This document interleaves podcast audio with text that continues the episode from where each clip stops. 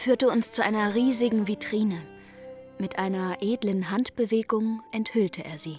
Darunter war die wunderbarste Sammlung Schmetterlinge, die man sich vorstellen kann. Er besaß 18.000 Schmetterlinge. Er sagte, dass er einige von ihnen nur gekauft habe, weil sie so aussehen würden wie ich. Diese Farben, das sind Sie, hat er gesagt. Sehen Sie, welcher Reichtum. Dieses Blau, dieses Rosé, das sind Sie. Das sind wirklich Sie. Die Tänzerin hüllt sich in einen Umhang aus Seide. Beim Heben der Arme entfaltet er sich wie riesige Schmetterlingsflügel. Wenn sie sich dreht, fließt die Seide um sie herum wie eine riesige Spirale, eine Blüte, ein Wirbelwind. Der Schmetterling ist mit einem unerhört prachtvollen Kleide angetan, mit Flügeln, die viele Male größer sind als der Leib und die in Schnitt und Farben, in Schuppen und Flaum, in einer höchst mannigfaltigen und raffinierten Sprache das Geheimnis seines Daseins ausdrücken. Sie hat vielleicht den größten Einfluss bis heute auf die Künste Film, Bewegung, Szenografie und vor allem Tanz. Mein ganzes Leben lang hatte alles immer diesen einen Anfangspunkt, das Gefühl, dass ich nicht anders kann. Alles, was ich getan habe, habe ich nur getan, weil ich nicht anders konnte. Radikaler Schmetterling über den Mythos Louis Fuller. Hallo, das ist Henry, der Podcast. Willkommen zur fünften Staffel, heute mit mir, Marie, und der ersten Folge einer Trilogie.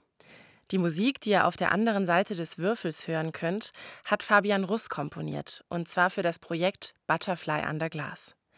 Das ist eine Live-Performance aus Licht, Musik und Tanz, die beim Podium Festival 2015 uraufgeführt wurde. Inspiriert wurde das Ganze von einer Künstlerin. Sie hat als erste mit elektrischem bunten Bühnenlicht gearbeitet und ihre Inszenierungen als Gesamtkunstwerk betrachtet. Louis Fuller heißt sie und sie gilt heute als Pionierin des modernen Tanzes. Sie hat verrückte Bühnenkonstruktionen entworfen und schon um 1900 Live-Performances im öffentlichen Raum gemacht. In unserer Trilogie begeben wir uns auf die Spuren dieser besonderen Künstlerin. Auf den ersten Fotos, die ich von ihr finde, hat sie eine Knubbelnase und Locken. Etwas pummelig sieht sie aus und irgendwie unscheinbar. Eine Ikone des Jugendstils soll sie gewesen sein und zu ihrer Zeit die berühmteste Amerikanerin in Europa. Louis Fuller, die Pionierin des modernen Tanzes, eine Wissenschaftlerin und Unternehmerin. Mit ihren Auftritten hat sie eine ganze Epoche verzaubert. Als erste hat sie elektrisches Licht als Bühnenmittel verwendet. Aber sie war nicht nur die Erfinderin von revolutionären Bühnenshows, sondern sie war anscheinend auch sehr gut im Geschichtenerfinden. Vieles, was ich über Louis Fuller lese, gibt es in drei verschiedenen Variationen. Was ich aber überall finde, sie kommt aus dem wilden Westen.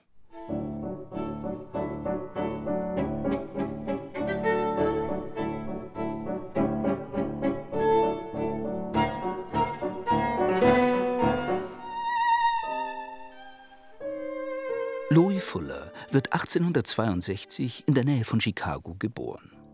Schon als Jugendliche tingelt sie mit einer Theatertruppe durch die Lande, singt und schauspielert. Mit Anfang 20 schließt sie sich Buffalo Bills Wild West Show an, einem großen Spektakel aus Zaubertricks, Schauspiel, Akrobatik und Tierdressuren. Sie hüpft durch die Genres, von Theaterstück über Burleske zu Pantomime, reist durch die USA und unternimmt Ausflüge nach London und Paris. Das hört sich erfolgreicher an, als es ist. Ihre ersten eigenen Inszenierungen sind ein Reinfall und sie muss um jeden Job kämpfen. Doch als sie im Jahr 1892 mit 30 Jahren nach Paris kommt, wird sie über Nacht berühmt. Während ich tanzte, spürte ich die wachsende Begeisterung des Publikums. Als der Vorhang fiel, war der Applaus ohrenbetäubend. Es war unvermeidbar. Ich musste weiter tanzen. Louis Fuller hat eine neue Kunstform geschaffen. Bei Louis Fuller ist alles nur Spontanität, Anmut, Leichtigkeit. Die Plakate von damals sind wunderschön und bunt. Viele davon hat der berühmte Plakatkünstler Toulouse-Lautrec gemalt. Auf seinen Bildern sieht man Loie in ihrem Schmetterlingskostüm. Ein riesiger Wirbel aus Farbe, irgendwo ein kleiner Kopf und unten die Füße. La Loie steht darauf und jeden Tag in den Folies Bergère. Das ist noch heute ein berühmtes Revue-Theater.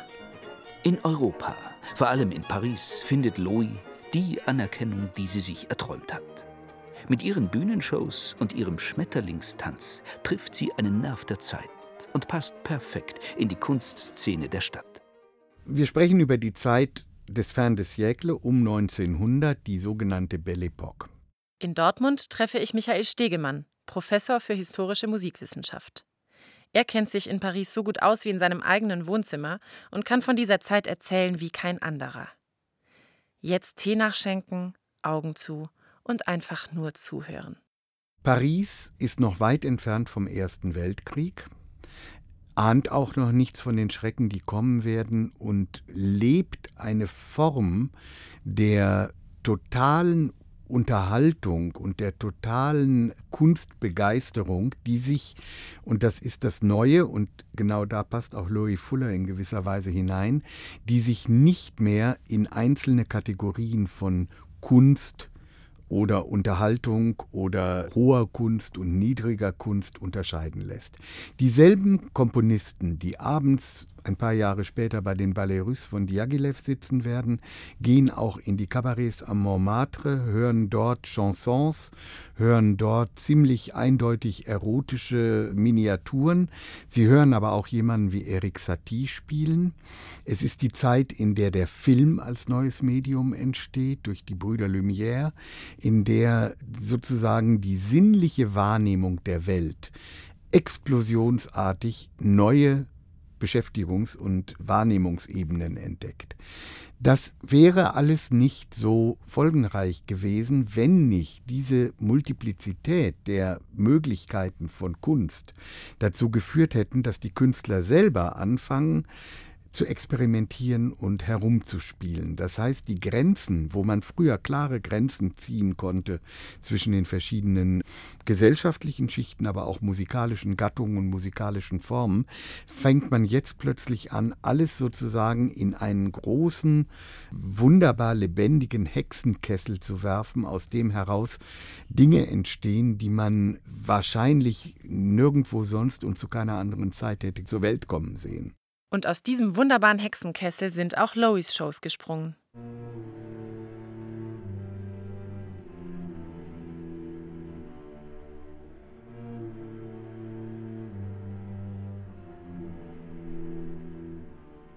Sie verdunkelt den Zuschauerraum und die Bühne komplett. Diese Praxis ist neu. Richard Wagner hatte sie das erste Mal in Bayreuth verwendet. Auf Lois Bühne gibt es keine bunten Dekorationen oder Bühnenbilder wie damals üblich. Da sind nur ihr Körper, die Seitenschleier und das Licht. Und die Musik, die wird komplett neu eingesetzt. Anstatt auf Ballette zu tanzen, also Kompositionen, die speziell für den Tanz erschaffen werden, wählt sie für ihre Shows zeitgenössische Musik aus anderen Kontexten.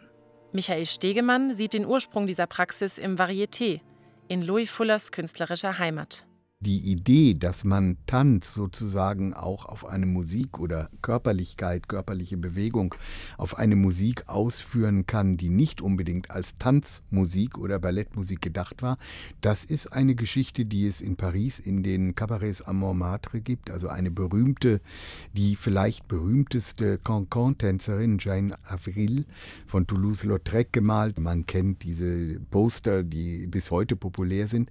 Das waren ja keine Tänzerinnen in dem Sinne. Die haben sich selbst nicht als Tänzerin verstanden, sondern als Darstellerin, als Artist im äh, weiteren Sinne. Und die Musik, die für die geschrieben wurde, war keine Ballettmusik. Man hat schon oft genug berühmten Musikstücken geschadet, indem man sie mit unpassenden Choreografien konfrontierte. Madame Loie Fuller hat die Ballettpose verbannt, um der Schöpfung eines Traumes willen, der dem des Musikers adäquat ist. Sie hat damit erneut einen Beweis ihres künstlerischen Instinkts und ihrer reichen Fantasie geliefert. In Claude Debussys Nuage schweben die Klänge vorbei wie Wolken. Und genau so choreografiert Loie die Bewegungen. Früher hätte man zur Umsetzung dieser Musik vielleicht ein Bühnenbild aus bemalter Pappe oder Leinwand genommen. Louis und ihre Tanzschülerinnen erscheinen selbst als vorbeischwebende Wolken. Damit wir die eigentliche und umfassendste Bedeutung des Wortes Tanz begreifen können, wollen wir einmal versuchen zu vergessen, was die choreografische Kunst unserer Tage damit verbindet. Was ist der Tanz? Bewegung. Was ist Bewegung? Der Ausdruck einer Empfindung. Was ist Empfindung? Die Reaktion, die im menschlichen Körper durch den Eindruck oder eine Idee, die der Geist empfängt, hervorgerufen wird. Im Tanz, und es müsste ein Wort geben, das der Sache besser entspricht, sollte der menschliche Körper alle Empfindungen oder Emotionen zum Ausdruck bringen, die er erfährt. Der menschliche Körper ist ebenso wie der Körper eines Tieres darauf gerichtet, alle Empfindungen auszudrücken, und würde es tun, wenn man ihm die Freiheit dazu ließe. Wenn ich die Konvention ignoriere und nur meinem eigenen Instinkt folge, kann ich Empfindungen übersetzen, die wir alle schon gefühlt haben, ohne zu ahnen, dass sie ausgedrückt werden könnten. Das ist schon dieser wirklich große Aufbruch in eine völlig neue Definition und Idee von Tanz und Choreografie am Beginn des 20. Jahrhunderts. Da ist sie so eine eigenständige Figur in dieser ganzen großen Reformszene, dass man wirklich sagen muss, sie hat vielleicht den größten Einfluss bis heute auf die Künste, Film, Bewegungsszenografie und vor allem Tanz. Gabriele Brandstetter ist Direktorin des Instituts für Tanzwissenschaft in Berlin.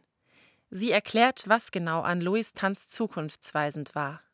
Das war eine ganz neue Idee von Bewegung. Da ging es jetzt nicht mehr um den Körper in allererster Linie, sondern darum, wie kann man denn eigentlich Bewegung auf der Bühne anders einsetzen. Und zwar so, dass das wie eine Phantasmagorie wirkt. So wurde das auch aufgefasst, weil die Art und Weise, wie sie ihre sehr großen Schleier mit Bambusstäben, an die sie sie befestigt hat, bewegt hat, in Schlaufen, in Spiralen, in Kreisen. So etwas war wie ein Traum, wie ein Blick ins Wasser oder ins Feuer. Sie hat einen ihrer Tänze ja auch Feuertanz genannt. Also, dass sie bestimmte irreguläre Bewegungsformen, die nicht vorhersehbar waren, die fast wie aus der Natur kamen, in den Theaterraum versetzt hat, also mit Mette Ingwertsen, einer aktuellen Choreografin, könnte man sagen, das sind Artificial Landscapes, die sie kreiert. Der Körper verschwindet in dieser Landschaft und diese Form einer Szenografie wie ein Film, in dem sich ständig neue Spiralen und Lichteffekte zeigen, das hat sie auf die Bühne gebracht und die Menschen waren einfach hin und weg. Damit befreit sie den Tanz aus seinem Tütü. Im 19. Jahrhundert ist das klassische Ballett auf allen europäischen Bühnen verbreitet. Experimentierfreudig wie sie ist, hält Louis sich nicht mehr an die Ideale dieser Bühnentanzform. Sie verwendet nicht nur ein anderes Kostüm, sondern lockert auch das mentale Korsett. Damit entwickelt sie eine neue Körpervorstellung und auch ein neues Frauenbild. Das heißt, sie zeigt ihren Körper nicht. Der Körper ist nicht mehr ein Schauobjekt, der Körper wird nicht mehr vorgezeigt und ist sowas wie das Medium und das Material des Tanzes, wie das vorher der Fall war, sondern der Körper wird verborgen, mehr oder weniger unter den Schleiern und ist nicht mehr ausgestellt und damit auch nicht mehr in dem klassischen Sinn, wie das vielleicht vorher der Fall war, Objekt der Klammer auf, Klammer zu, männlichen Begierde. Aber es ist nicht nur männlich, weil es ist einfach die Schaulust, einen schönen Körper zu sehen, den befriedigt sie nicht. Die Frau ist kein zur Schau gestelltes Objekt mehr, das irgendwelchen Parametern genügen muss, sondern sie bewegt sich ganz frei, gewissermaßen entkörperlicht. Sie sollten sie sehen. Sie läuft wie ein Vogel. Aber dieser Vogel ist eher eine Ente. Sie hat eine formlose Figur. Ein seltsames, schlecht gekleidetes Mädchen. Eve Curie, die Tochter des berühmten Physikerpaares Pierre und Marie Curie, war wohl sehr enttäuscht. Louis Fuller war im echten Leben anscheinend ein plumpes Mädchen mit Oversize-Kleidung, Dutt und einer kleinen runden Brille. Eigentlich sympathisch. Eine schrullige Mischung aus Wissenschaftslady, Matrone und naivem Mädchen.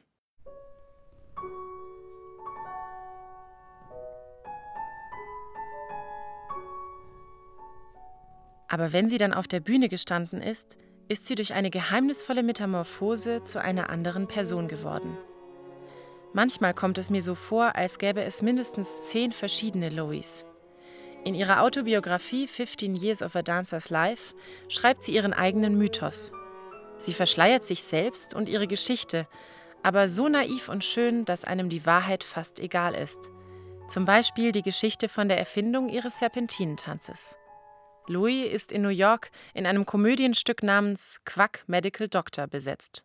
Ich war auf der Suche nach einem Kostüm für eine Aufführung. Und da war auf einmal dieser Rock aus Seide, den mir zwei junge Offiziere aus Indien geschenkt hatten. Das improvisierte Kostüm war mindestens 50 Zentimeter zu lang.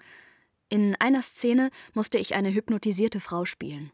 Ich versuchte mich so leicht wie möglich zu machen, um den Eindruck einer flatternden Gestalt zu erwecken.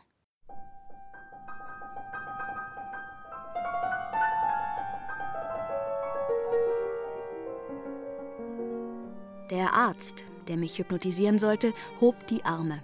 Ich hob die meinen. Mein Gewand war so lang, dass ich ständig draufgetreten bin. Unwillkürlich hielt ich es mit beiden Händen hoch und streckte die Arme nach oben aus, wie ein geflügelter Geist über die Bühne huschend. Plötzlich ertönte ein Ausruf aus dem Zuschauerraum. Es ist ein Schmetterling! Ein Schmetterling! Ich drehte mich auf dem Absatz um und lief von einem Ende der Bühne zum anderen. Ein zweiter Ausruf folgte. Es ist eine Orchidee!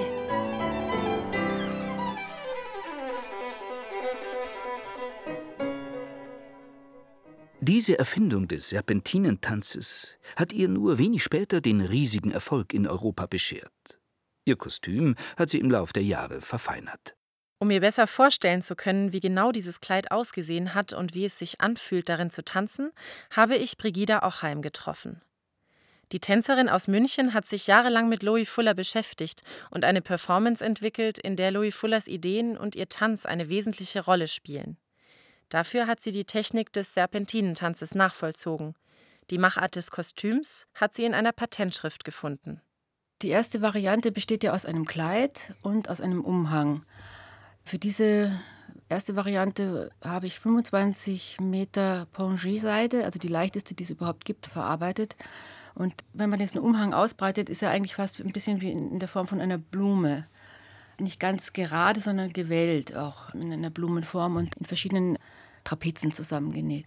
Zur Verlängerung ihrer Arme verwendet sie, statt der ursprünglichen Bambusstäbe, Plexiglasrohre, die 1,50 Meter bis 2 Meter lang sein können. Also die Plexiglasrohre, die befinden sich in Stoffkanälen. Ungefähr, ich würde mal sagen, zwei Drittel oder die Hälfte. Die andere Hälfte ist lose und ich halte dann diese Stäbe fest. Ich habe die oberen Teile dann mit Fahrradband umwickelt man schwitzt ja und dann hatte ich eben auch immer Handschuhe an und diese Fahrradbänder, das war dann eine Sicherheit, um da nicht auszurutschen, mehr oder weniger. Mit den Armen bewegt sie dann die Stäbe und die riesigen Stoffbahnen. Einerseits ist man gefangen in dem Kostüm, andererseits lässt man sich von dem Kostüm auch bewegen. Das ist so gegenseitig, ja. Also die Bewegungen gehen teilweise von dem Kostüm selbst aus, also in dieser Zeitverzögerung. Und ich muss dann quasi die nächste Bewegung schon ausformulieren und eben erzeugen. Und das Kostüm, das reagiert dann auch immer wieder auf meine Bewegung. Aber ich reagiere dann in gewisser Weise auch wieder auf diese Bewegung im Stoff. Ja? Also das ist so ein Hin und Her, ein Spiel. Dieses lebendige Kostüm erzeugt ein besonderes Körpergefühl, sagt Brigida Ochheim über die Anstrengung hinaus und über die Konzentration und die Anspannung, die man hat, stellt sich ein eine Art autohypnotischer Moment. Also natürlich nicht permanent, aber es gibt so Momente, wo man fast eine Art Autohypnose erlebt in dem Tanz. Also zumindest ist es mir so gegangen. Die Bewegung und die Musik, das Licht, das wird ja wirklich eine Einheit. Ja? Und in diesem Moment, wenn man sich selbst so erfährt oder wahrnimmt auf der Bühne, in der Bewegung und der Musik natürlich auch. Das ist auch ein ganz starkes Moment mit der Bewegung zusammen. Ja. Obwohl es ein abstrakter Tanz ist, aber es ist trotzdem durch die Musik wird ja auch eine Emotionalität und über die Bilder, die sich in dem Tanz vermitteln, wird ja auch Emotion beim Betrachter erzeugt oder Assoziation und Emotion. Die Assoziationen, die Louis Fuller um 1900 erzeugt, passen perfekt in den Kunstbegriff ihrer Epoche. Sie verkörpert den Zeitgeist mit ihren Formen. Der Schmetterling, die Blüte, die fließende Bewegung. All das entspricht der Idee von Kunst im fin de siècle. Die Hauptmerkmale des Jugendstils bewegte Linien und florale Ornamente. Die Natur wird zum Stilmittel für die Kunst. Eng verwandt mit dieser Stilrichtung ist der Symbolismus. Hier wird die künstlerische Idee durch eine abstrakte Metapher ausgedrückt. Mit ihren Seidenschleiern wird sie zu einem großen Ornament, einem lebenden Symbol für den Jugendstil. Die Kunst der Zeit hat auf sie gewartet, heißt es. Es gibt wunderbare Bilder von Louis, auf denen man diese weit herumflatternde Seide sieht. Sie sieht tatsächlich aus wie eine riesige Blüte oder eine Welle. Auf YouTube findet man Videos, die mit Loie Fuller betitelt sind, das sind aber wohl nur Nachahmerinnen. Trotzdem kann man darin sehen, wie fließend ihre Bewegungen gewesen sein müssen. Sie trifft große Persönlichkeiten wie das Ehepaar Curie, Thomas Edison, den Astronomen Camille Flammarion oder den Dichter Stéphane Mallarmé. Sie ist bei der Königin von Rumänien zu Besuch und diniert beim Maler Auguste Rodin. Komponisten schreiben Stücke für sie. Bildende Künstler gießen ihre Schleier in Gold und Marmor. Die Akademiker der Zeit heben Louis Kunst auf eine metaphysische Ebene. Der Dichter Georges Rondon-Bac schreibt über sie: Sie verwandelt sich, wird zum riesigen Schmetterling. Mit neuen Schwingen spannt sie ihre Tücher auf, erschafft so sich selbst. Und am Abend ist sie nichts als geflügelter Traum. Umarmung des Unendlichen, für uns nur ein kurzer Moment. Und das Dunkel der Bühne, wo das Fresko gemalt, ist schwarz wie unsere Seele, in Gedanken versenkt.